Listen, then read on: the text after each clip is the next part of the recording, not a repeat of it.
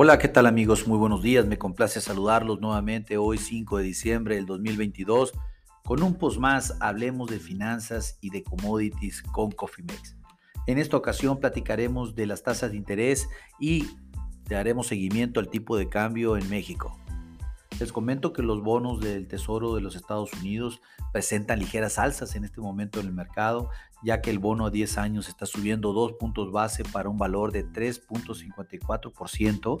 El bono a 5 años está subiendo 2 puntos base para un valor de 3.69% y el bono a 2 años sube solamente un punto base para situarse a niveles de 4.31%.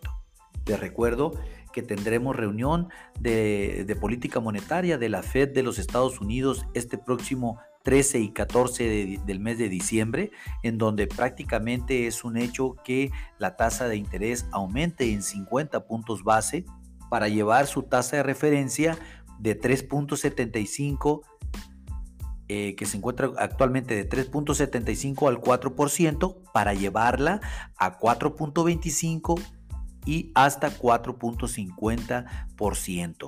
La verdad eh, eh, es, lo más factible que suceda. Eh, si creemos que ya tanto esta agresividad por parte de la Fed va a empezar a causar problemas, lo hemos comentado en, nuestro, en otros posts en donde ya hay seria preocupación en los Estados Unidos por el costo del dinero, por el costo de deuda y que pues ya con, ah, con las continuas alzas en las tasas de interés seguramente ya se verá afectado una gran parte de la pequeña y mediana empresa en los Estados Unidos por el tema del costo. Estén muy atentos, pero eh, sí creemos que esta tasa de referencia se va a incrementar en 50 puntos base. Estaremos informando oportunamente el día 14 de diciembre para eh, ver en qué termina esta parte de esta historia. Sin lugar a dudas, por, los, bueno, por otro lado, los rendimientos de los bonos mexicanos eh, prácticamente han registrado bajas después del gran reporte que tuvimos de empleo en los Estados Unidos el, viernes pasado eh, y que no provocó un impacto tan fuerte sobre las tasas de interés de, los, de aquí de, nuestro país. El, bono de C24 bajó 6 puntos base para un valor de 9.99%. El bono JN27 bajó 7 puntos base para un valor de 8.99%. Y el bono MY31 bajó 9 puntos base para un valor de 8.91%. En general, pues nos encontramos prácticamente en la antesala también de la reunión de política monetaria por parte de Banjico, la cual se va a llevar el 15. El 15 se va a celebrar el día 15 de diciembre, eh, un día después de de, la reunión de política monetaria de la Fed de los Estados Unidos, pero esto es precisamente porque eh, se toma como referencia y qué es lo que hagan pues, para obviamente replicar ese tema acá en México.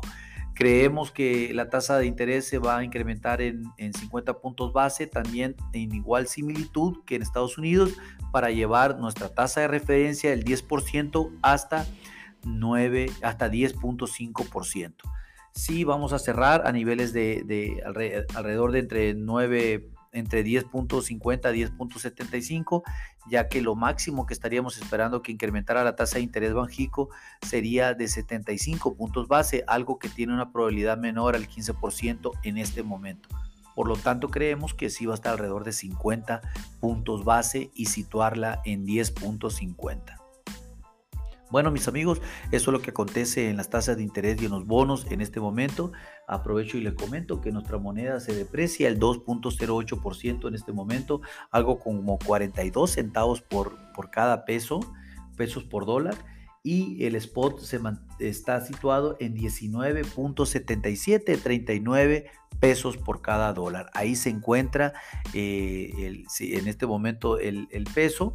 Eh, pues el índice del dólar continúa subiendo, ya casi llega al 0.80% del incremento, algo como 750 puntos, y nos mantenemos por encima de la barrera de los 105 puntos, algo muy importante por el tema de la recompra de las posiciones a favor del, del, índice del dólar, lo cual pues preocuparía a todas las monedas y a los commodities de manera general.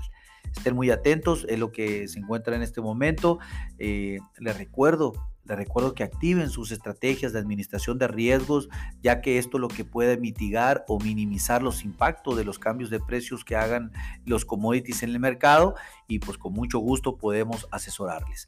A nombre de todo el equipo de Cofimex y mío propio, les doy las gracias por su atención. José Valenzuela, les recuerdo eh, que lo peor es no hacer nada. Pasen un hermoso día. Hasta luego.